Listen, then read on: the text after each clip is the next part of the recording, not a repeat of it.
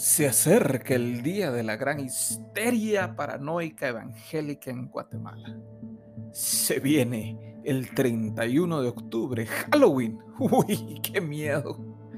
Sí, este día parece ser que en la mente de muchos evangélicos las temibles fuerzas del mal toman control del universo y nos obligan a escondernos en nuestras casas. No vaya a ser nos cache algún disfrazado de demonio o alguien demonio y nos haga algo, nos eche algún conjuro, nos espante algún espíritu chocarrero o peor aún, nos agarre saliendo con nuestro disfraz santificado a nuestra fiesta alternativa, en la que haremos batalla contra todos los que se disfrazan de brujas, fantasmas, Dráculas y Winnie Pooh.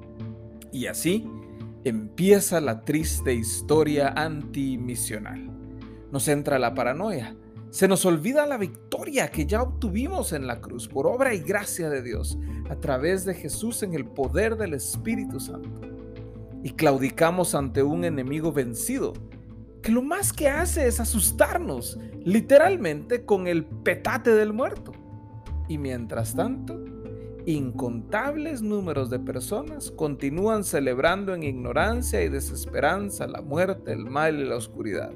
O en el peor de los casos, se esconden detrás de máscaras para justificar el pecado con el que buscan llenar el vacío que solo Jesús puede llenar.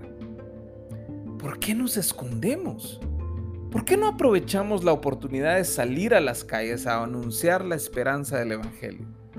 Si esta es una celebración de la muerte, entonces mostremos que a través de la muerte y resurrección de Jesús nuestra esperanza no está puesta en la posibilidad de regresar a espantar a los vivos, de regresar cual zombies de thriller o incluso de disfrutar de una absurda ilusión de un infierno parrandero.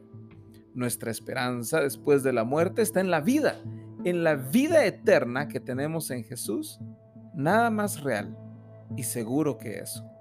Hagámosle frente al enemigo amando a nuestros amigos, vecinos y conocidos que celebran Halloween.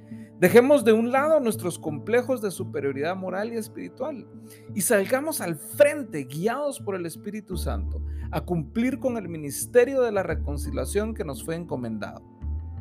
Dejemos de hacer vigilias encerrados en nuestras iglesias Empecemos a actuar sobre lo que ya hemos orado 50 mil veces. Y salgamos a servir, a predicar, a amar y a llevar esperanza a tantas almas que lo necesitan. ¿Y por qué no? Darles algunos dulces también. Dios va delante de nosotros. Dios nos guía a través de su espíritu. Y su sangre, la sangre de Jesús, nos ha limpiado de lo que de verdad nos aparta de Dios, del pecado. ¿Les parece si dejamos las ridiculeces evangélicos y nos proponemos a actuar con la ayuda de Dios como cristianos en Halloween? ¡Adelante! Tenemos la ventaja segura de que la victoria ya fue ganada por Él. A ver, ¿quién dijo miedo?